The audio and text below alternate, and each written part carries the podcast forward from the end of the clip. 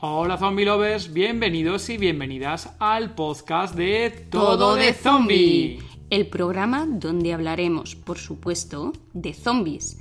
En todas sus formas. En pelis, series, libros, cómics. Allí donde estén estará Todo, de, zombie.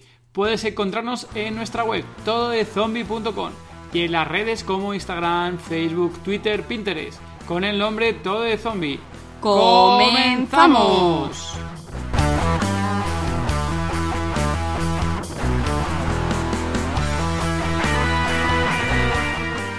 Episodio 27 del podcast Todo de Zombie.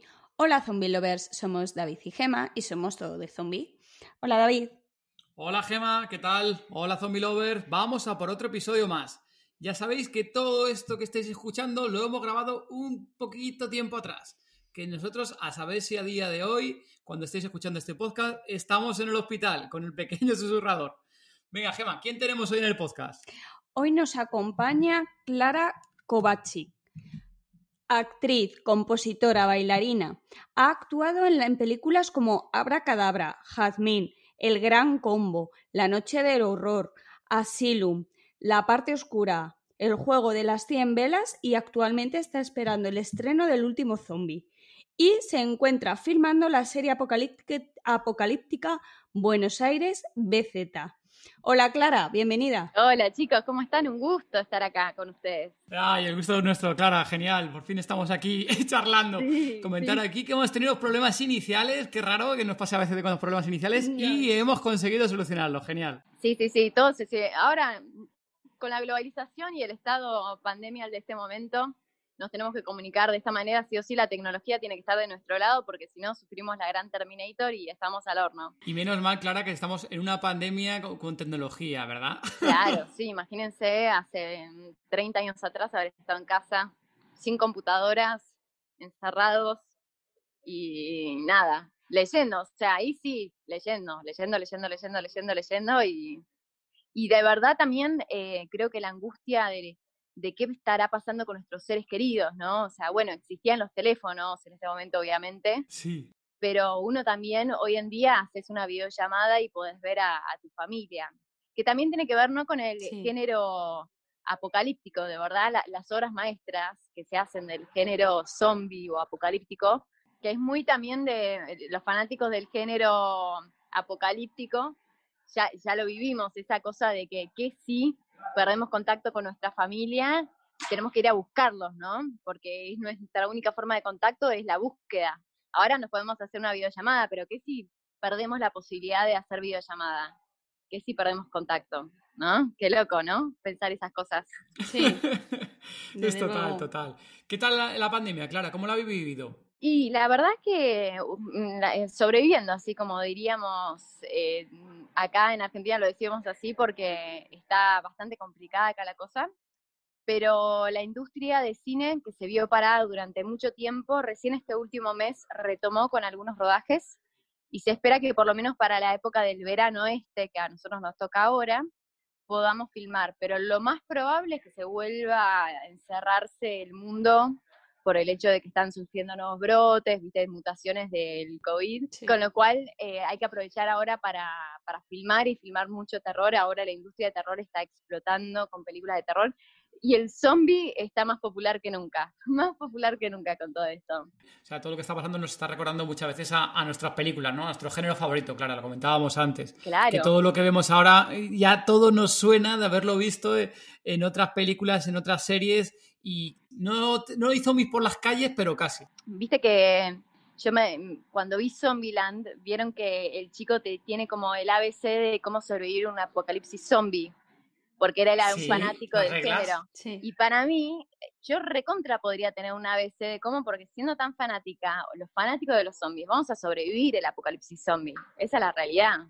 Pues ya sabemos cómo manejarnos, no tenemos que entrar a un baño solos, no tenemos que ir, ya, ya vimos cuántas temporadas de Walking Dead, ya, o sea, chicos, ya sabemos cómo, cómo sobrevivir un apocalipsis zombie, la realidad es esa. Sí, posiblemente lo dices tú, ¿no? Aquí lo hemos comentado una vez, ¿no? Que, que los zombie lovers o, los, o los fans del género de terror, que este tipo de cosas no, no, no nos pillan de nuevas, ¿no? Ya estamos un poquito ahí, un poquito más bien, venimos enseñados de, enseñados de casa.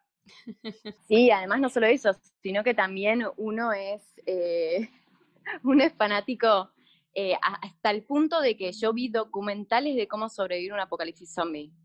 Existen documentales, chicos. Sí. Sí, sí, correcto. Y, será, y también por libros y demás que hay para de temas de supervivencia. Bueno, tenemos un montón de cosas. Y de todo tipo de apocalipsis, ¿eh? de temas nucleares, de, de tema eh, bacteriológico, etc. Bueno, sin poder, será por posibilidad de, de, matarnos todos entre todos, también te lo digo. Desde luego. Sí, totalmente, totalmente. Así que nada, cualquier cosa igual siempre estaría bueno que ustedes desde nuestro, desde su podcast nos estén mandando la data para poder entrar en calor una vez que empiece todo los muertos vivientes a salir de las tumbas. ojalá, ojalá. Que por lo menos funcione la tecnología, como estabas diciendo al principio, ¿no? Que por lo menos unos cuantos días que dure la tecnología al principio del apocalipsis. Sí, sí, hay que estar preparados, chicos. Puede pasar cualquier cosa. Sí. A esta altura. Pero bueno. Clara, te iba a preguntar, ¿qué se siente al ser bautizada como la Screen Queen de Argentina? Eh, la verdad que para mí es un honor, eh, un honor que me hayan dado ese título me encanta el cine de terror desde muy chica. Siempre para mí fue eh, las primeras películas que vi fueron siempre de género. Estar en las películas que yo vi, obviamente no las películas que yo vi en sí, pero ser parte del género, algo, un mundo que siempre me gustó consumir, es un placer. Eh, la verdad que es algo, me siento muy eh, tocada, ¿no? De, me sensibilizo un poco cuando, cuando me preguntan eso porque para mí es algo maravilloso y la posibilidad de estar en el género y ser parte de las películas de terror, soy una afortunada, honestamente. Desde pequeñita, tú, desde mayor o adolescente, ¿tú pensabas que podías llegar a, donde estás llegando al día de hoy con el tema del cine, cine de terror? Yo esperé, la verdad que honestamente cuando yo era más chica, el género de terror en Argentina no estaba tan desarrollado como ahora. El cine de terror que yo consumía era cine internacional, eh, muy poco cine local de, género, más que nada, yo creo que el, boom del género de terror argentino arrancó hace cinco años, o menos, te diría, porque las producciones que se están haciendo ahora son increíbles, las historias son increíbles, y a pesar de que había alguna que otra excepción de antes, es hoy el día, es hoy, no fue antes. Con lo cual, eh, estoy contenta porque lo puedo hacer y lo puedo hacer con cine de mi país no quiero limitarme a eso, me encantaría irme a filmar a cualquier parte del mundo, pero poder hacer cine de género en mi país y que sean películas muy lindas y que sean realmente de calidad, a mí me pone muy contenta. Es algo, es algo que está pasando ahora, que no pasaba antes, ¿eh?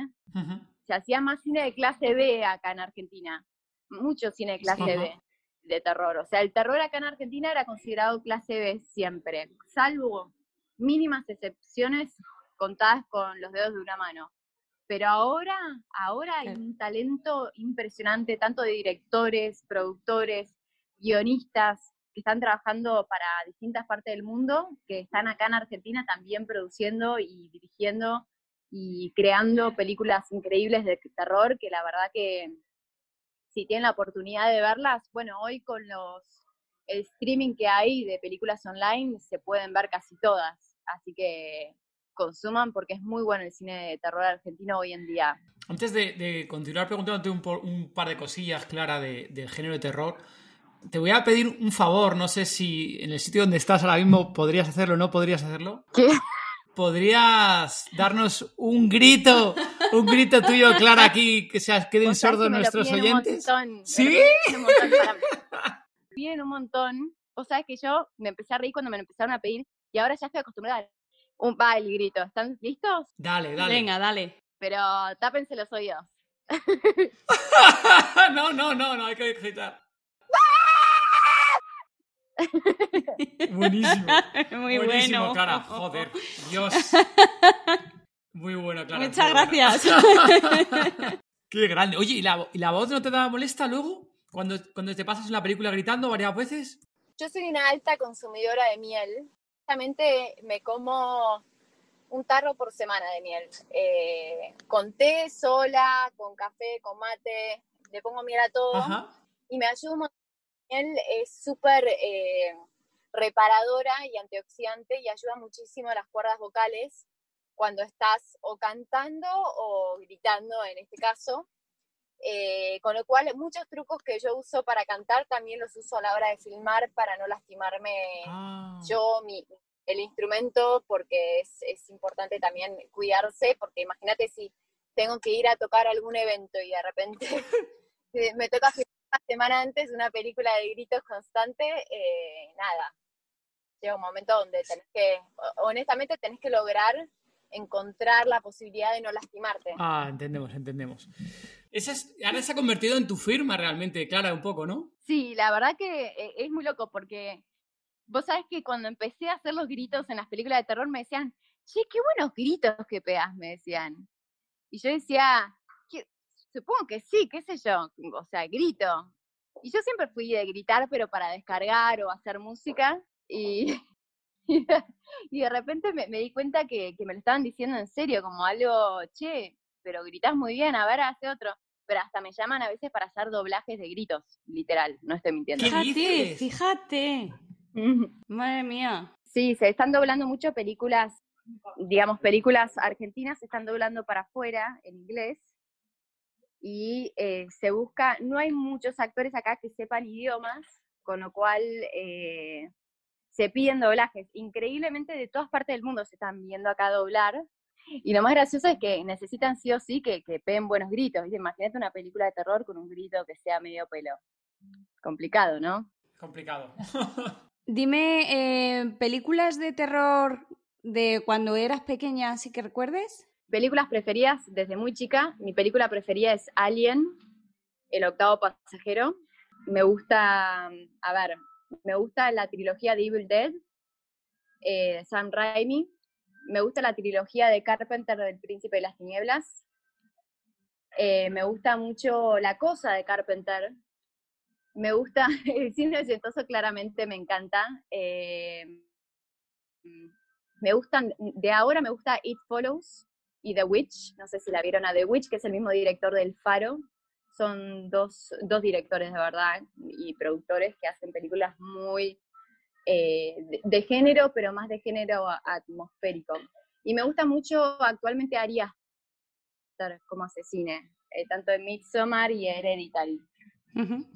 No, te iba a preguntar, Clara, de pequeña, así la película que recuerdas que más te traumatizó de pequeña. Es que, si te soy honesta, no me traumatizó ninguna película, siempre me gustaron. Qué crack. como algo, quizás te podría decir que Critters era una película que veía y me quedaba medio mirando abajo de la cama a ver si había alguna pelota de pelos. Esos bichillos. Critters es, una, es un peliculón, me encantaría, siempre estuve esperando el remake que prometieron y que nunca se hizo, que lo anunciaron en el 2016 y sin embargo nunca sucedió. Nunca sucedió, claro. ¿Y sabías cuál otra me re gustó? La de Danny Boyle, eh, 28 días después. Muy buena también. Sí, Danny Boyle cambió el género de zombie también un antes y un después. Eh, como fue Romero en su momento en 1968, eh, con, con, eh, con La Noche de los Muertos Vivientes, Danny Boyle genera lo que es también el zombie por virus, ¿no? Eh, porque mm, queda abierto en Romero por qué habían zombies. En cambio, Danny Boyle dice hay una epidemia por un virus que hace esto. Sí, no. Ahí es una de las películas, yo creo que también de los zombie lovers que vienen por aquí, es una de las más destacadas de- del género, ¿no? Que, Sí. que le gusta a un montón de, de fans, tanto la primera como la, la segunda, ¿eh? Nos, nos gusta bastante. Sí. Perfecto. Eh, dime, Clara, ¿cuál es el peor momento que has, que has vivido interpretando? perdón, en Abracadabra eh, tuve que morir en una guillotina Uy, eh, y lo que me pasó fue que la guillotina era real y en la toma me tenían que hacer eh, poner como una especie de sangre que me hizo una reacción alérgica. ¡Ay! Entonces tenía la cara brotada que me empezó a brotar y me empezó a arder a nivel de que tuvieron que ir a comprar un agua termal para, Uf. para bendecir mi cara. Tenía que hacer la toma de la guillotina y la guillotina en un momento se trabó y no podíamos hacer la toma. Madre mía. Sí, estuvimos como cuatro horas tratando de hacer la toma de la guillotina y mi cara terminó con una inyección de corticoides. Uf. Sí. Más eh, el polémico caso de que yo decía, me van a guillotinear de verdad y termina mi cabeza ahí. Espero que la película sea buena, ¿viste? No morí en vano. Como hacer un gran El Cuervo y morir con un nombre... Eso te iba a decir. Como en el cuervo, sí. Eso te iba a decir, que en vez de ser guillotina de mentira, no, bala de fogueo como en el cuervo, ¿no? Igual. Sí, sí, sí, o sea, tener una muerte recordable. Tengo humor negro, chicos, perdón. Se agradece aquí en el podcast. No te preocupes. Así que eso es mi recuerdo de uno de los peores momentos en set. Generalmente la paso bien, paren, no, no, la paso bien, chicos, me encanta. Me encanta filmar y me encanta eh, la aventura que es filmar terror, porque además cada rodaje es, es muy familiar, eh, son familias que se generan en cada rodaje, ¿no? Cada persona está en un lugar, está en un lugar súper súper feliz, ¿viste? Eh, todos le gusta mucho el género. Me encanta. Así que, no, pero como estaba diciendo, me encanta a mí los rodajes de cine género y me encanta la posibilidad de, de, generar una familia con la gente de, equipo, ¿no? Porque te terminas, estás tantas semanas y tantas horas en un rodaje que terminas siendo realmente una familia. Y mucha gente va con sus hijos a filmar, es muy divertido porque a veces están los chiquitos que uno dice, ay, pobre, se van a traumatizar con la sangre y nada que ver, les encanta. Y dice, ¿me puedes hacer a mí acá como el cuello partido con un hueso que sale? Chiquito de tres años. Sí, las familias, eh, porque son familias, por ejemplo, trabajé mucho con un eh, DF, que es director de fotografía, que la mujer es, em, em, ¿cómo se llama esto? Eh, jefa de arte. Entonces la mujer le hace el arte de las películas que él fotografía, digamos, o sea, hace la fotografía de las películas. Y tienen dos hijas, y las hijas vienen y le piden siempre a la chica que hace efectos especiales que les haga monstruosidades en la cara, desde muy chiquititas. Así que es muy, muy divertido, muy lindo. Qué grande. Clara, cuando te entregan un, un, guion para hacer una película, ¿qué es lo que más te atrae de ese guion? Lo tengo que leer y, y, la historia. Para mí una película tiene que tener una historia. Si no hay una historia, no importa el gore que le metas, no importa los efectos especiales, no importa las caras conocidas o no que hayan. Si no hay una historia, eh, no hay guion. O no hay película, ¿viste? Eh, para mí tiene que haber una historia con desarrollo de personajes y que realmente las películas de terror, las películas de género que nos atraen es porque cada personaje nos llega. No nos podemos acordar de una película sin acordarnos de la historia de la película, independiente de los monstruos, ¿no? Vamos a, entrar un poquito en una de las últimas películas que, has estrenado, o que, bueno, que, has... Está por estrenar. Que está por estrenar, que es la de El último zombie, para los zombie lovers que no la conozcan, vamos a leer una pequeña sinopsis de la, de la película y luego te vamos a comentar una, te preguntarte unas cosillas sobre la película, ¿de acuerdo? Sí, perfecto. ¿Qué pasaría si en pocas horas una infección zombie arrasara el planeta entero y nos encontrara aislados en una vieja hostelería en un balneario apartado? Zombies de ojos blanquecinos y brazos suplicantes no muerden, no atacan, deambulan por la playa y el bosque como almas en pena, emitiendo quejidos que hielan la sangre. ¿Cómo actuar cuando se sabe que no hay cambio o posibilidad de sobrevivir al contagio? Nicolás Finnegan es el último en resistir y tendrá el tiempo justo para escribir esta historia que quizá nadie llega a leer. Pronto todos seremos zombies. Muy buena. La historia ya, esta historia, Clara, entiendo que te atrapó nada más leer el guion, ¿verdad? Sí, no. Me atrapó, me atrapó y además me atrapó el hecho de que es una de las primeras películas argentinas que se hace con presupuestos de zombies. Eh, para no decirte la primera que se hace, de clase alta y no de clase B, digamos, es una historia que es bancada por el Inca y tiene un presupuesto alto para hacer una película de género acá en Argentina. Y mm, fue un honor a mí cuando me llamaron para poder ser parte del proyecto. Y además, eh, creo que sostiene mucho de Romero, ¿no? De volver a plantear el zombie como una muestra de la sociedad, no tanto como un monstruo, viste, descerebrado que está ahí, sino que realmente hay un sufrimiento en los personajes muy fuerte. Eh, es más un drama que una película de terror, digamos. Y eso también es súper original y súper lindo. A mí me, me, encantó, me encantó honestamente. Creo que la película está genial y les va a encantar una vez que salga. Tiene muchas cosas del género de zombie, pero además tiene cosas argentinas. Entonces eso también nos hace, y les voy a tirar este dato de color. La filmamos durante febrero y principio de marzo, en plena, eh, pleno despegue del COVID. Y yo me reía porque mientras estábamos filmando, se iban cerrando las puertas del mundo y se iba acercando el COVID cada vez más a Argentina. Y los datos protocolares que daban de los protocolos de sanidad ya estaban en la película, un guion que fue escrito en el 2017. Lo de toser con el codo porque se transmite de vía... ¿Aérea? Aérea, exacto. Los contactos es como el contacto de una enfermedad, no es el contacto de una mordida. Es una enfermedad. Entonces estábamos reflejando en la película el COVID antes de, que realmente entremos en cuarentena estricta acá en Argentina. Fue muy loco. O sea, está viviendo lo que dices tú, un, fiel reflejo de, lo que estaba viviendo, que estaba pasando por el mundo. Vosotros lo estáis ya viviendo en la propia película. Exacto. Es más, el primer caso de Argentina surgió cuando estábamos filmando la película. Y me acuerdo que yo estaba filmando en La Plata, que es eh, lejos de Buenos Aires, de que es donde yo vivo. Y decían, el caso está en el sanatorio de San Isidro y yo vivía al lado. Anda. Y yo empiezo a llamar a mi, a mi pareja y le empiezo a decir, nos tenemos que ir del país, porque esto llegó, le decía. Y mientras estaba filmando la película, que era el reflejo exacto de lo que estaba pasando, y decía, qué loco esto, no lo puedo creer. Es la película sobre el COVID dentro del COVID.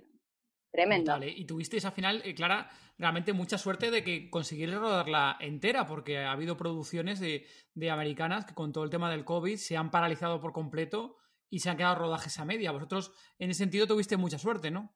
Exacto, filmamos esa película y el juego de las 100 velas eh, a la par y las pudimos eh, terminar, a las dos películas.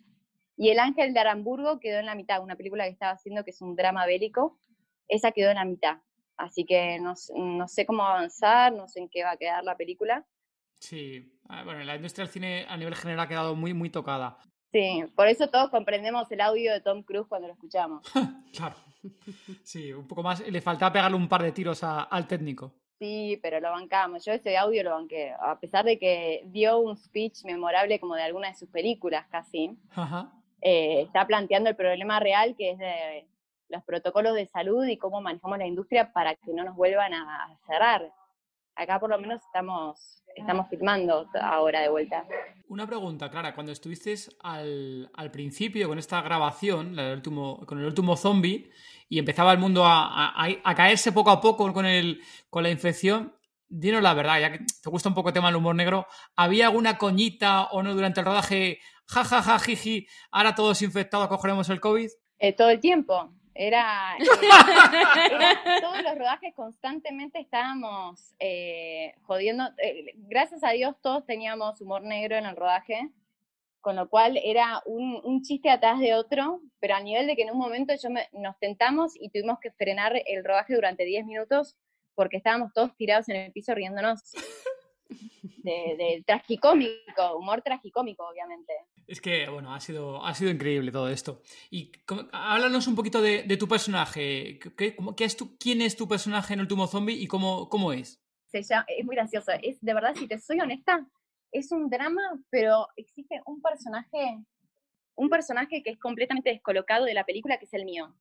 No sé si vieron la tercera de Romero, esa de El Día de los Muertos. Sí que es cuando es bajo tierra el apocalipsis zombie. Ajá. ¿Vieron que hay un profesor, eh, un profesor loco, de, un científico loco? Sí. Que está todo el mundo re preocupado y el tío está flasheando ahí con los muertos vivientes. está encantado. Experimentos. Bueno, mi personaje está como en otra película, porque es una chica que es una hippie que no le pega muy bien el tema del fin del mundo y dispara para un lado cualquiera sea, empieza a perder la cordura y empieza a, medio perder los cables en el medio de la película y pasa de ser una hippie que habla de las flores de Bach y de qué sé yo, a ser un personaje que, se vuelve completamente, completamente loco, a los Harley Quinn. Harley Quinn, total, ¿no? Eh, un personaje de una Harley Quinn exacto, de hecho fue mi referencia cuando empecé a armar el personaje, eh, al principio obviamente no es un Harley Quinn, pero después termina llegando a ese punto. De hecho, Harley Quinn en el fondo es un personaje dramático, ¿viste? Eh, ella era una, una psicóloga que termina por amor eh, enloqueciendo y, sufriendo todo tipo por un amor masoquista, ¿no? Y ella, eh, el personaje justamente de, se llama, se llama Carla mi personaje, y mi personaje eh, empieza a perderla, empieza a tirar cualquiera, empieza a flashear, medio como también, eh, creo que en todas las películas también apocalípticas hay algún personaje que empieza a flashear o desde un lado espiritual o desde un lado de, perder los hilos. Pero el mío va más por un Harley Quinn. Uf, dar más tomar, entonces esperamos ese personaje. Me divertí muchísimo, chicos. Me reía muchísimo haciendo. Y yo decía en el fondo, yo estoy en otra película, porque la película era un drama y aparecía mi personaje que estaba en otra película, la mina. Sí. Era muy gracioso. Se van a divertir. Entonces ahí a lo mejor tu personaje da un puntito, ¿no? Un puntito diferente. Toque de humor. Es esa descarga que uno necesita a veces con el asfixie de, de una situación medio dramática. Yo creo que es importante siempre darle un respiro al espectador. Mm, sí, sí. Carla, ¿qué tiene de ti, Clara? Y la locura. La locura. sí, sí. No tuve que actuar nada, estaba todo ahí. nada, nada. Tiene el hecho de que es un personaje súper frágil. Creo que la fragilidad de ella, eh, pero a la vez tiene fortaleza en momentos que la muestra y que, bueno, que es una lástima, termina siendo una víctima de, algo que no puede manejar racionalmente. Pero creo que la sensibilidad de ella es algo que, que, puse bastante de mí ahí. La, la, película de El último zombie se estrenó, bueno, se ha estrenado aquí en, el Festival de Sitges aquí en, España. Y, cuéntanos, eh, eh, cuéntanos qué ha sido este para ti que, que, la película ha llegado a Sitges. En España, sí, en Sitges es importantísimo, es el festival más importante del mundo de terror y es un honor. Eh, la, realidad es que en este mundo eh, donde realmente las películas de terror argentinas se empiezan a, salir de las fronteras y verse en todo el mundo es, algo súper, eh, es, es espectacular honestamente que pase esto.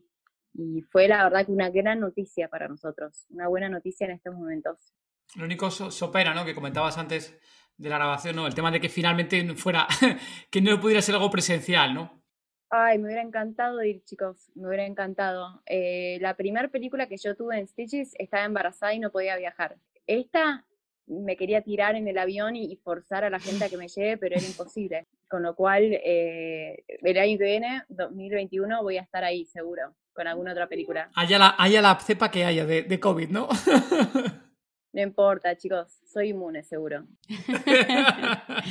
Ay. Voy a donar mi plasma para. Voy a donar mi plasma porque en mi cabeza no me puedo contagiar. no, es un chiste, chicos. Hay que aclarar que estoy haciendo muchos chistes y quizás los oyentes después me van a mandar a matar, pero. Nada, estoy nada. haciendo chistes. Hay que ser muy precavidos, hay que cuidarnos, es un momento muy difícil. Eh, yo le meto humor para, para no llorar, pero es importante que nos cuidemos. ¿Hay fecha de estreno de la película?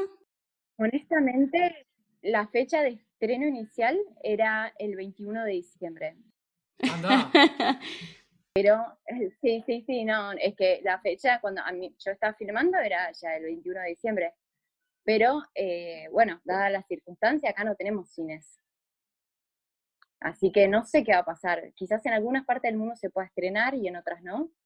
Ojalá, ojalá sea así y que no se limite a Argentina nada más, porque me pone, me, pone muy ansiosa y tengo muchas ganas de, que la vean. ¿Tú ya la has visto? ¿Has visto ya la, la película como producida? La, ¿La postproducción de la película? Sí, la vi, me encantó. Me encantó, quedó espectacular y les va a encantar. Así que estén atentos porque apenas sepas les voy a contar.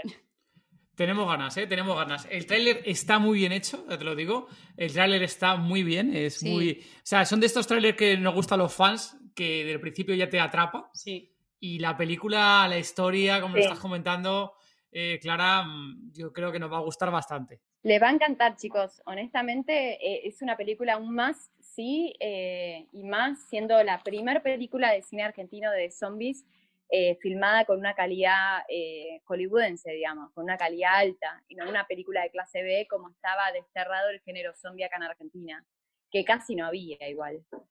¿En qué crees que, cuál ha sido ese cambio? De que ahora el género de terror que comentabas un poco al principio en Argentina haya dado ese vuelco. ¿Qué, qué, qué se ha unido para hacer ese cambio? Eh, y el talento, mucha gente fanática que nació en los 80 y vio las películas que, que, bueno, que uno ve, eh, nació viendo ese cine y fue fanático y lograron hoy en día, como lo es Andy Muschietti, Fede Álvarez, personas de Latinoamérica, Sudamérica, que hoy en día generan cine internacional de calidad de género y que son fanáticos del género eh, que están produciendo y que también pusieron el foco y la luz en justamente en estos países para industrias que inviertan. Eh, así como Danny Boy lo volvió a traer del lado B a... Lo que pasó acá es que hay más producción, entonces hay más interesados porque como hay más consumo, entonces la gente está, está consumiendo más cine de género. Entonces también al consumir más, la gente se está animando a producir. Entonces es como que se está fomentando todo. Y durante la pandemia se contactó mucha gente entre sí acá en Argentina, productores, directores, eh, actores. Y yo, por ejemplo, ahora tengo seis proyectos de cine género para filmarse en el verano. Qué bien, enhorabuena. Qué bien. lo que fue. Hay muchos escritores muy talentosos que se juntaron a escribir cine y que se armaron durante esta cuarentena, no frenaron y por lo menos apuntaron a filmar en lo que es género. Así que genial. Pues felicidades, eh, está muy bien, ¿eh? que, sí, eh, que esa cartera de proyectos para el año que entra es muy bueno, muy buena, muy buena señal, ¿eh? De que lo que comentas tú, que el cine Argentina está muy potente. Está muy potente y hay buenas películas. Yo soy fanática del cine de terror eh, español también. ya, una de mis películas preferidas de terror es Rec. Oh, clásico. La saga de Rec es excelente pero también me gustó mucho El Orfanato, Los Ojos de Julia, hay unas películas excelentes. Sí. Honestamente tienen un cine de terror muy bueno. Voces ahora la vi, me gustó muchísimo. Sí, tenemos directores también muy buenos. Tienen muy buen cine ustedes, eh, o sea, honestamente me encanta. Sí, los directores son aquí también muy buenos, lo que dices tú. Aquí hay mucha gente que se ha criado con el, género de terror, ¿no? Como ha pasado en Argentina, y tenemos directores muy buenos que les ha encantado el género y, oye, han hecho producciones increíbles. Sabemos que allí en Argentina hubo un boom muy fuerte con The Walking Dead. ¿Tú también lo viviste así de fuerte y de potente? Miren, a mí The Walking Dead me pasó que yo lo agarré desde el principio en el 2010, cuando arrancó eh, la serie, yo arranqué a verla y me volví adicta durante cuatro o cinco años fui completamente adicta a la serie, a un nivel de que esperaba con ansiedad principio y fin y lo veía en vivo. No es que esperaba que la suban a alguna página o ver el capítulo repetido el día siguiente. Me ponía el horario y me sentaba a verlo en la tele. Eh, tenía amigos que eran fanáticos también. Lo que me pasó a mí también es que se volvió muy monótona. La, la serie llegó un momento donde sentí yo como espectadora y como fanática desde el principio de la serie que se tornó muy repetitiva. Sí. Y llegó un momento donde perdí, perdí el amor y el respeto que le tenía porque muchas cosas eh, de las primeras temporadas que son más existencialistas se fueron perdiendo para hacer constantemente la creación de un villano y, y nada, como la piedra de Sísifo, ¿no? Empujamos, siempre nos estamos cayendo e intentando subir llega un momento donde no, no hubo un cambio de, panorama, siempre aparecía, de hecho, The Governor, eh, que fue el primer villano así grande que aparece, eh, podría haber tenido una sola temporada. Y por haber tenido éxito, le agregaron una temporada más. Hmm. Y para mí eso fue innecesario. Innecesario. Eh, creo que con la muerte de Herschel levanta un montón, que fue dramática para todos. Eh, pero eh, después eh, con Negan nunca me enganché, después ahora están los Whispers, que son estos que, que se visten de la piel de zombie. Skinners, no me acuerdo cómo le pusieron el nombre. Sí, Whispers, susurradores, aquí en español como tal, doblado.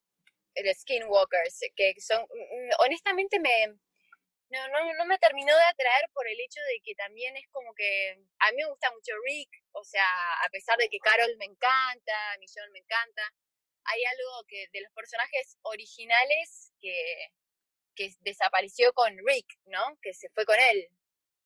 Que Rick era el protagonista de la serie, o sea, es el protagonista de los cómics, no puede no estar, me parece súper raro. Y nada, terminó siendo ahora, hoy en día, cada tanto me chusmeo a ver en qué anda la serie, pero no me pongo a ver capítulos como antes. Eh, y la, enfermedad de Walking Dead, a pesar de que acá eh, es súper popular, eh, hay mucha gente que piensa como yo, pero la realidad es que le va tan bien a la serie que cuando escuché a los productores hablando que decían que hacían tanta plata con la serie que no les interesa que el público original esté medio cansado, que ellos reciben público nuevo constantemente y los spin-offs les fue muy bien. Y, y, nada, van a seguir ad infinitum, según ellos. No van a cerrar nunca más la historia. Sí, el universo sigue creciendo y seguirá. Ya han anunciado eso, el cierre de la, de la serie madre y lo dices tú, con los spin-offs van a tener y las películas van a continuar y continuar todo lo que puedan explotando la, la, la gallina de huevos de oro, ¿no? Yo creo que es muy, eh, a ver, ambicioso hacer un spin-off, porque a pesar, yo que soy fanática y me vuelvo fanática de las series, eh, como lo fue en su momento Game of Thrones, sin contar la última temporada, obviamente, pero um, me pasó que, que cuando me dicen que va a haber un spin-off, yo me encariño tanto con los personajes protagónicos que me cuesta de repente engancharme con un spin-off. A pesar de que Fear the Walking Dead arranqué a verlo en la primera temporada, no me enganchó. No fue como, yo al instante me enganché con los personajes de The Walking Dead. En el spin-off eh, primero que hicieron de Fear the Walking Dead, no me enganché con los personajes. Entonces eso también afecta un montón, porque, porque para mí los personajes son súper importantes para una historia. Me tengo que enganchar con el personaje. No sé, no, no me pasó no me pasó con ningún spin-off que vi. O sea, quizás Better Call Saul de Breaking Bad, más o menos afable, pero no soy como, no me engancho, soy como muy fiel a la serie original, quizás. Es mi personalidad. Eh, va para atrás. me encariño mucho. ¿Y otro, otras series así del género zombie que hayas visto, aparte de The Walking Dead? Eh, me gustó eh, SeaWorld, que la vi un tiempo eh, C-Nation, perdón, que es como medio clase B, ¿no? Eh, tipo, esa que, está el bebé zombie al principio en el primer capítulo. Sí. Que o sea, termina siendo un poco clase B, pero es divertida para los que son el género. Pero después están estos géneros que son un zombie que no termina siendo zombie, eh, como lo es The Walking Dead, eh, que, The Walking Dead, ¿cómo se llama esto? Game of Thrones, que en realidad, o sea, The White Walkers son zombies, si nos ponemos a pensar en cierta manera, pero son otra especie de zombies, no son zombies como nosotros los conocemos. Y después hay varias cosas que no me engancharon, o sea, había de todo, vi eh, Black Summer, la vi un tiempo, no sé si vieron Black Summer sí. Sí, sí, la hemos visto. Black Summer me gustó, me gustan las, las protagonistas mujeres, me gusta muchísimo una, una heroína mujer en una historia. Eh, me parece que funciona, me encantan las Resident Evil. Soy súper fiel a esa saga porque me encanta eh, la protagonista mujer, la heroína y la mujer fuerte que, que se pone a, luchar, eh, que quizás de repente, bueno, em, hay zombie, es la de la chica que come cerebros, sí, la policía, ¿no? la forense, forense, sí. Esa me gustó, pero tampoco es que me terminó de volver loca. Me parece como algo light, relativamente como simpático. Eh, me gustan más los dramas existencialistas en lo que es la historia de, zombies. Que creo que en Black Summer está, pero um, no hay nada como lo que fue The Walking Dead para mí. The Walking Dead fue esplendorosa. Eh, las primeras temporadas yo fui una fanática empedernida de que tenía que correr a mi casa porque tenía el calendario agendada la fecha y la hora. Eh, y me acuerdo que te dejan todos esos cliffhangers que son cuando, viste, que, que hay, disparan y de repente se ve la cara del protagonista caer, como lo fue la muerte de, la sucesiva muerte de, del chino, ¿cómo se llama el chino? Eh, de Glenn. De Glenn, que murió 15.000 veces. Coreano, coreano. Acuérdate que no era chino, que era coreano. coreano, coreano. Eh, Glenn Sí, bueno, hablando de zombies, los coreanos tienen unas películas. Ah, bueno, sí, Kingdom, la serie coreana, Kingdom, no sé si la vieron de Netflix, me parece lo mejor que hay, de lo mejor que hay hasta el momento de zombies. Muy buena. Eh, ¿Viste la segunda temporada? Eh, vi la segunda temporada, me encantó, eh, me parece una serie alucinante. Yo, eh, ya en su momento, yo tengo a una persona conocida que estuvo involucrada en el proyecto y me mandó un adelanto de que estaban haciendo una serie de samuráis con zombies y casi me caigo de culo, así como bien No, no, no, porque bien argentino, porque dije, samuráis con zombies, Dios mío, esto es lo mejor que voy a ver en la vida, y lo fue, honestamente. Creo que me dieron mucha impresión los zombies. Eh, los coreanos son, son excelentes con el género. Eh, a mí me gustó Train to Busan, me encantó, tanto la versión como eh, la película. Porque vieron que él de verdad hizo la versión, creo que anime antes de la película. Ajá, sí, la presecuela. Y, y, honestamente me parece de lo mejor que hay hasta ahora. los coreanos están metiendo una saga de zombies tras otra muy buena. Ahora salió a live también, eh, pero no, no, no, me gustó a live tanto, no me enganché. muy eh, buenas de cine. Sí, sí, sí, sí, son muy buenos. Ellos tienen muy buen presupuesto para el cine ellos y hacen mucho cine de género. Y Netflix está comprando todo lo que puede y más, te has dado cuenta, ¿no? Sí, yo consumo un montón, de, pero, consumo hasta telenovelas coreanas. Soy como una alta, una alta consumidora eh, de de cine, género y, series orientales. Es como, los japoneses me encantan, pero siento que hoy fueron desplazados por los coreanos. Eh, Corea está haciendo unas cosas alucinantes. Antes a mí me gustaba más Japón, habían ciertos eh, directores japoneses que me encantaban, pero hoy eh, está el foco puesto en lo coreano. No por nada ganó el Oscar a Mejor Película Parasite. Hablando eh, eh, del tema del boom del cine argentino, ahora está siendo el boom del. Bueno, lleva años a nivel internacional el boom de las series. Y en Argentina os ha dado por hacer una serie de zombies. Buenos Aires BZ.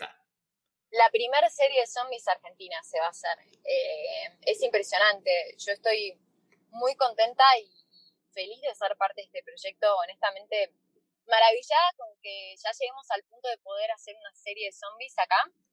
Eh, y estoy muy contenta con el equipo, el elenco, eh, la producción. Está, hay gente muy talentosa metida. Eh, estamos ahora en proceso de rodaje, con lo cual seguramente para el 2021 esté la serie, que va a arrancar con otro, ocho capítulos. Y lo que tiene interesante también la serie, que yo no sé si es raro contarlo porque me parecería raro hasta verlo así, pero va a tener opción de que el público vote, por ejemplo, si muere o vive un personaje. Ah, qué bueno. Es algo súper interesante que se implementa. Hay muy poco eh, cine y series del estilo, de, de, que son elección medio elige tu propia aventura. Ajá. Y donde vos, por ejemplo, estás en un episodio y hay dos personajes y hay un ataque zombie y muere uno, pero vos puedes elegir quién de los dos muere. Ese estilo, claro, a la que hubo en Netflix hace poquito, que fue Black Mirror, ¿no? Fue Black, Mirror. que hicieron algo de esto al respecto, ¿no? Sí, ah, hubo de Black Mirror y también creo que una película de Sharon Stone, si no estoy equivocada. Ay, eh, eso no lo sé. O una serie también de Sharon Stone, que fue como. No sé si era de Sharon Stone, ahora estoy confundida, que es también una serie de pocos capítulos, porque claramente el rodaje de cada capítulo es el triple que un rodaje normal, porque que filmar las opciones. Así que, nada, veremos cómo, cómo sale. Yo estoy súper... Eh, realmente no tengo palabras porque no sé cómo va a quedar en una serie que sea así, porque nunca en mi vida ni vi ni estuve involucrada en un proyecto así, con lo cual es súper novedoso para mí todo. Sí, bueno, veremos a, ver qué tal sale.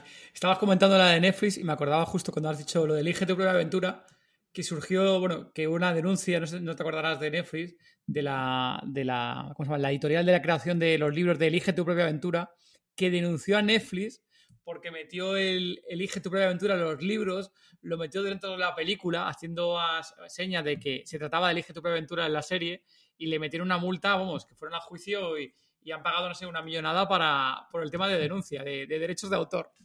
Bueno, voy a hacer una denuncia a Netflix ya, de algo. Te sacas un dinerillo, ¿eh? Eh, sí, vamos a sacarle dinero. No, no, no, chicos, pero igual, a ver, te están promocionando también tu libro. Elige tu propia aventura. ¿Quién no leyó un libro de Elige tu propia aventura? Correcto, sí, sí. Y me parecían súper turbios. No sé por qué siempre elegía las peores. Siempre terminaba muriéndome de algo horrible. Era una sensación eh, muy, muy triste, eran mis elecciones. Iban siempre para un lado oscuro.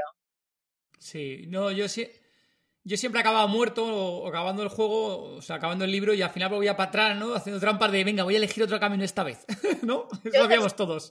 Terminaba haciendo siempre trampa porque siempre me iba mal en mis elecciones. Era como, no, me iba bien elige tu propia aventura. Siempre terminaba muerta de una manera desagradable. Por contarles un poco a. bueno, la serie de Buenos Aires Z, para que lo sepan los zombie lovers, viene de un libro, libro de, de Julio. Ah, no me acuerdo el apellido. Ramao. Eh, Rambrao, correcto, gracias. Eh, y la sinopsis del libro no sé si tendrá que ver o no realmente como en la serie es todo tras, tal cual. La sinopsis que tenemos aquí apuntada es Buenos Aires es invadida por los muertos. Regresan hambrientos de carne y en las uñas con extrañas cucarachas que brotan de sus cuerpos. Los supervivientes corren y luchan contra estos seres que ansían de devorarlos. El destino de todos se une con un solo objetivo, llegar al Palacio Pisurno el último refugio seguro de toda la ciudad. Mm. ¿Tiene algo la serie de todo esto? O no sé qué hasta qué puedes contarnos de aquí. Tiene todo. Hostia. Eh, tiene cosas que no puedo contar que, todavía no salieron, que está en el segundo libro, que ahora sale el segundo libro, porque ya va como por la cuarta edición el primero. La verdad es que le fue muy bien. Y ahora en el segundo libro aparecen cosas novedosas que van a estar en la serie que no puedo contar, pero que realmente es algo que, me parece que va a traer un montón. Eh, pero sí es fiel a, la historia de principio a fin. Eh, yo creo que, la, historia está muy buena. Lo interesante de, de, esto, que también lo voy a hablar como contexto argentino, acá conseguir armas no es fácil, porque vieron que en Estados Unidos quizás el hecho de que las armas sean tan fáciles de conseguir. Siempre en un apocalipsis zombie la gente tiene armas. Sí. Acá en Argentina no hay armas. A ver, deben haber tres eh, y, nadie sabe dónde están. Con lo cual, lo que, lo que es muy impresionante de, que de verdad nos vamos a defender como casi en un medioevo de los zombies, porque tenemos palos y, y ¿qué tenemos más? Cuchillos y palos, es lo único que tenemos acá. No hay armas de fuego en Argentina, no es legal y realmente no, no sé dónde se podría conseguir. Es muy difícil tener armas acá, hay que pedir muchísimo permiso. Eh, de hecho, acá la ley es muy severa con el tema de, de, tener un arma, por ejemplo, inclusive gente que este año sucedió que con la inseguridad que está creciendo acá en Argentina, un hombre lo asaltaron en la casa y él le disparó con su arma que tenía legalmente con el permiso y todo a uno de los ladrones que encima lo había matado a palos. Y eh, hoy en día eh, está siendo está, está preso el señor porque le disparó a alguien que le vino a robar. Entonces es muy loco porque en este país es como si realmente disparas un arma puedes ir preso aunque te estén robando y amenazando de matarte. Con lo cual eh, te lleva a esta paradoja de que no estamos preparados acá en Argentina para un apocalipsis zombie a nivel armas de fuego, porque no existen. Entonces necesitamos pensarlo desde ese lado. No, está, no estamos viviendo un apocalipsis zombie como The Walking Dead, como es, es en Argentina, esto es Argentina, acá tenemos palos Le, le podemos tirar un dulce de leche, una empanada, pero, pero nada de armas de fuego, con lo cual eh, la tenemos un poco más difícil, hay que ver. Mm, cuéntame un poquito de tu personaje en la serie. Mi personaje se llama Camila, es una enfermera. Honestamente, lo que más me gustó del personaje de Camila cuando me ofrecieron el papel es un personaje que arranca en un lugar de mucha fragilidad, sumiso en un primer momento, donde empieza a, tomar una evolución que yo eh, siendo fanática de Walking Dead, no puedo no compararla con el personaje de Carol.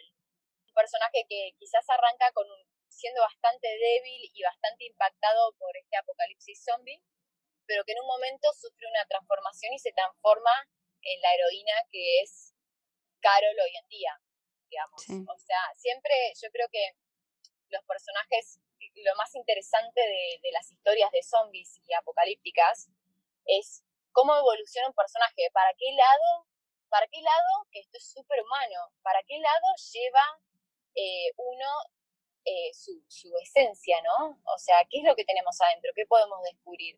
Podemos descubrir, descubrir un héroe, un villano, una persona loca, pueden pasar muchas cosas. Y bueno, en este caso particular, a diferencia en el último zombie, que quizás mi personaje termina realmente perdiendo las riendas de la realidad porque no puede manejar lo que está pasando, eh, ella toma las riendas de la situación y se pone a luchar y agarra un palo y se transforma en la heroína eh, que estamos acostumbrados a ver, heroína fuerte dentro de una historia de, de zombies apocalíptica.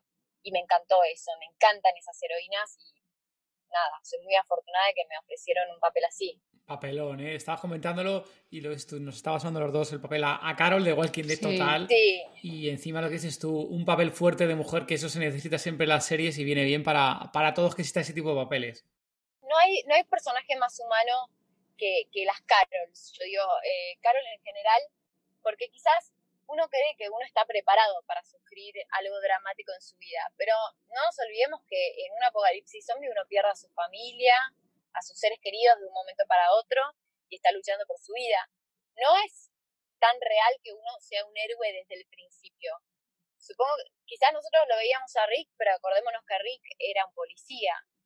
Eh, una persona de, que es enfermera, como en el caso de Camila en la serie Buenos Aires BZ, no es una, una persona que agarró armas de fuego, no es una persona que, que, está acostumbrada a otra cosa más que salvar vidas.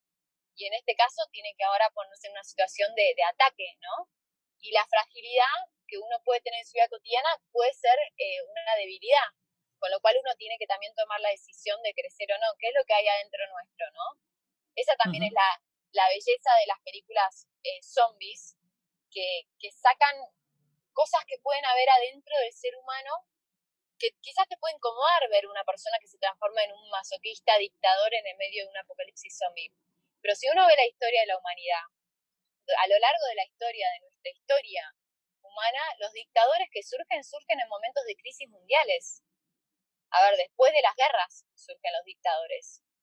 Después de pobrezas absolutas, eh, la gente va a buscar extremos con lo cual, inclusive hay un experimento muy famoso que se hizo hace años atrás, que lo reflejan un poco en la película esta alemana de Welle, La Ola, sobre un profesor de historia que los, los adolescentes no quieren aprender historia sobre, el, sobre Hitler porque dicen que no van a cometer el mismo error que Hitler, es un horror lo que pasó, y él dijo, está dentro de nosotros la posibilidad de que esto pase, y la historia medio que se desarrolla por ahí. Eh, hay un experimento que se hizo hace varios, años atrás, que era todos tenemos un Hitler adentro, y ponían a la persona sentada eh, del otro lado de un espejo que no se ve, digamos, o sea, vieron los espejos de los, de los lugares donde hacen los cuestionamientos políticos, eh, políticos policiales. Ajá. Sí, policiales, sí, los interrogatorios. Los interrogatorios, bueno, del otro lado hay, habían contratado actores para que las personas que de verdad estaban haciendo el experimento eran las que estaban del otro lado del espejo, y era que le ponían una descarga eléctrica a las personas cada momento que se equivocaban en la respuesta a una pregunta, por ejemplo, problemas matemáticos. Entonces, de verdad no había una descarga eléctrica del otro lado, pero la persona que la estaban, que no sabía que ella estaba siendo testeada, creía que le estaba dando descargas eléctricas llegaba un momento que cada descarga tenía que ser más intensa que la anterior. La última descarga podía matar a la persona. En el experimento, no, este experimento fue real, chicos, búsquenlo. En el experimento muchas personas terminaron matando a la persona que estaba del otro lado, que obviamente no moría, era un actor. Sí. Eh, no había una descarga eléctrica, pero la persona tocó el botón final para matarla. Eso es el reflejo de, de que muchas veces uno dice, no, el hombre, medio joviano, ¿no? El hombre es lobo de hombre, de que la humana está y que, nada, creo que el reflejo de la sociedad que nosotros vemos en las películas apocalípticas zombies es, es muy profundo, ¿no? Termina siendo independiente de que amamos los zombies y que somos fanáticos del gore, hay, hay un tema social reflejado muy grande. Desde la primera película de zombies de Romero, que fue un reflejo de el panorama sociopolítico de ese momento en Estados Unidos, con los Kennedy, con Martin Luther King, hay una realidad que, se muestra en las películas y creo que también eso nos atrae, porque son reales, ¿no? Sí, son un fiel reflejo, al final, lo que dices tú, de, la sociedad, ¿no? Y lo que siempre decimos, ¿no? Que, que de los zombies sabes lo que esperarte, pero del ser humano ante una situación límite no sabes qué puede pasar con él, ¿no? ¿Qué, qué reacción puede tener? Exacto. Eso es muy, muy fuerte. Ha sido profundo esto, ¿eh? eh Carla, ahí tienes unas eh, muy buenas, ¿eh? Perdón, Clara. Tienes aquí unas. Nos sueltas ciertas cositas, perdona, nos sueltas aquí ciertas frases y ciertas cosas de que me quedo aquí yo pensando y reflexionando sobre lo que estás comentando, porque tienes muchísima razón, ¿eh? eh en todo lo que estás comentando. Gracias. Bueno, Gema, yo creo que llegado a este momento, ¿a qué sección hemos llegado, A la sección Apocalipsis.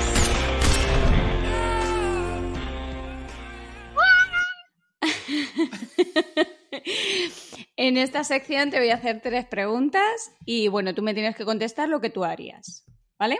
Perfecto. Si te convirtieras en zombie, ¿quién sería tu primera víctima? Eh, espero que mi madre. ¿Tu madre por qué? Así la puedo silenciar de una vez. Dios mío. vale. arrastro al infierno conmigo. La, la, segunda pregunta. Cuando llegue el apocalipsis zombie, que llegará, ¿qué tres cosas no te faltarían? Sin contar ni comida, ni bebida, ni personas. Eh, comida, ni bebida, ni personas. Eh, creo que sería súper importante eh, un buen inodoro. Son cosas que uno no piensa, pero yo pensé estas cosas, chicos. Eh, pastillas para dormir si es que no puedo dormir una noche por los dedos de los zombies, como vieron en 28 días después, que en un momento el personaje le dice, ¿cómo haces para dormir? Y ella le muestra y le dice, yo tomo pastillas para dormir y si no, no duermo. sí, pero yo me quedé pensando y dije, claro, necesitas pastillas para dormir sí o sí, tapones para los oídos por si llega a haber mucho ruido de zombie y estás queriendo dormir y no vas más. Vamos, tres, eh, remedios y antibióticos. Creo que buscaría sí o sí, eh, por lo menos, eh, analgésicos, antiinflamatorios, Cosas que no morirte de una gripe, eh, porque como volvés al medioevo tenés que tener sí o sí medicamentos. Eh, no sé si puedo meter un solo medicamento, puedo meter todos, pero todos los que pueda. Y a ver, eh, voy cuatro ahí. creo que el quinto sería una almohada. ¿Una almohada? Sí, para dormir bien. Es importante, chicos, tienen que dormir bien para sobrevivir. ¿Pero almohada viscolástica o qué tipo de almohada? Las almohadas, sí, exacto, esas que te dejan la formita de la cabeza y que puedes dormir bien, acomodada. Chicos, no saben lo importante que es el sueño. Si no duermen bien, no van a poder sobrevivir el apocalipsis Total, total, ¿eh? Eso, ahí tienes toda la razón del mundo. Bueno, y, o sea, me diría lo más, o sea, no sé, pero honestamente, si ya tengo mis personas, tengo comida y tengo armas, eh, creo que lo que más importa después de eso es dormir. No, armas no hemos dicho, pero hemos dicho bebida, comida y personas. Ah, entonces armas meto ahí. Perdón, no, no, saquemos el inodoro. Entonces. saquemos el inodoro y metamos, metamos armas, armas de fuego. Mejor un arma antes que un, un inodoro, ¿no, Augusto? Para hacer las necesidades. Sí, sí, o sea, no importa eso. Si tenemos las almohadas, eh, todo tipo de medicamentos para poder sobrevivir en una infección o lo que sea, con eso estamos. Una ametralladora. Vale, y la tercera y última pregunta. Si pudieras ser un personaje conocido apocalíptico de una serie o película apocalíptica, ¿quién sería? Millón o Daryl. Oh. Eh, muy buena. Muy buena. Yo, yo la verdad que me, me, gusta mucho Mission, el manejo de la katana y vamos, todo eso. Ay, qué canchera, Mission. ya cuando aparece con esas rastas y la katana, digo, ya está, boludo, te amo. Desde la segunda, creo que fue la segunda temporada, es la primera aparición que tiene Millón, que la salva a la rubia en el bosque cuando se escapan de la granja. Sí. Andrea.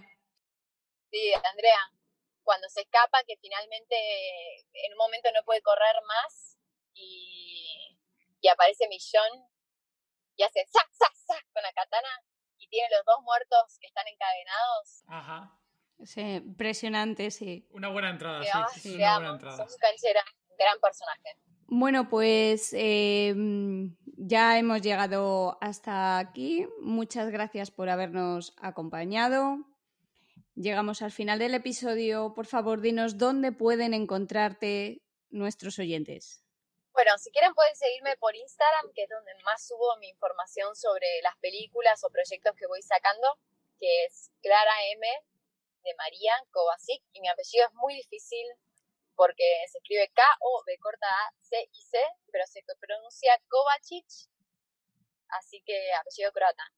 Pueden buscarme por ahí, pueden en YouTube, hay varias películas mías que se subieron a lo largo de esta pandemia porque varios directores acá tomaron la decisión de subir a las redes eh, abiertas películas para que se puedan disfrutar por todos.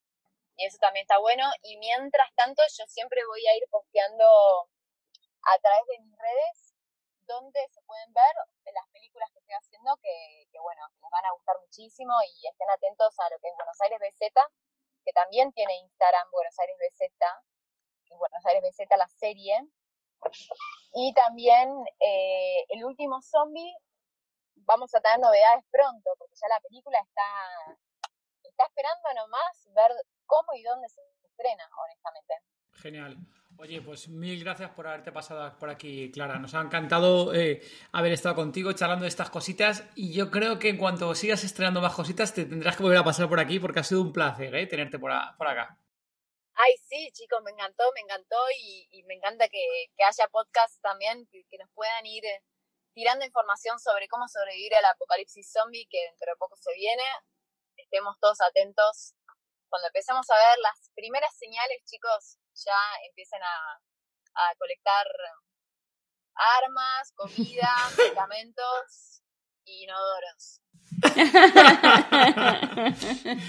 Bueno, zombie lovers, recordar que en tododezombie.com tendréis las notas del episodio donde incluiremos todas las redes sociales, toda la información que nos ha dado de las series, de sus películas, los enlaces y toda la información que hemos ido comentando durante el programa. Muchas gracias por habernos escuchado y volveremos el próximo 7 de febrero.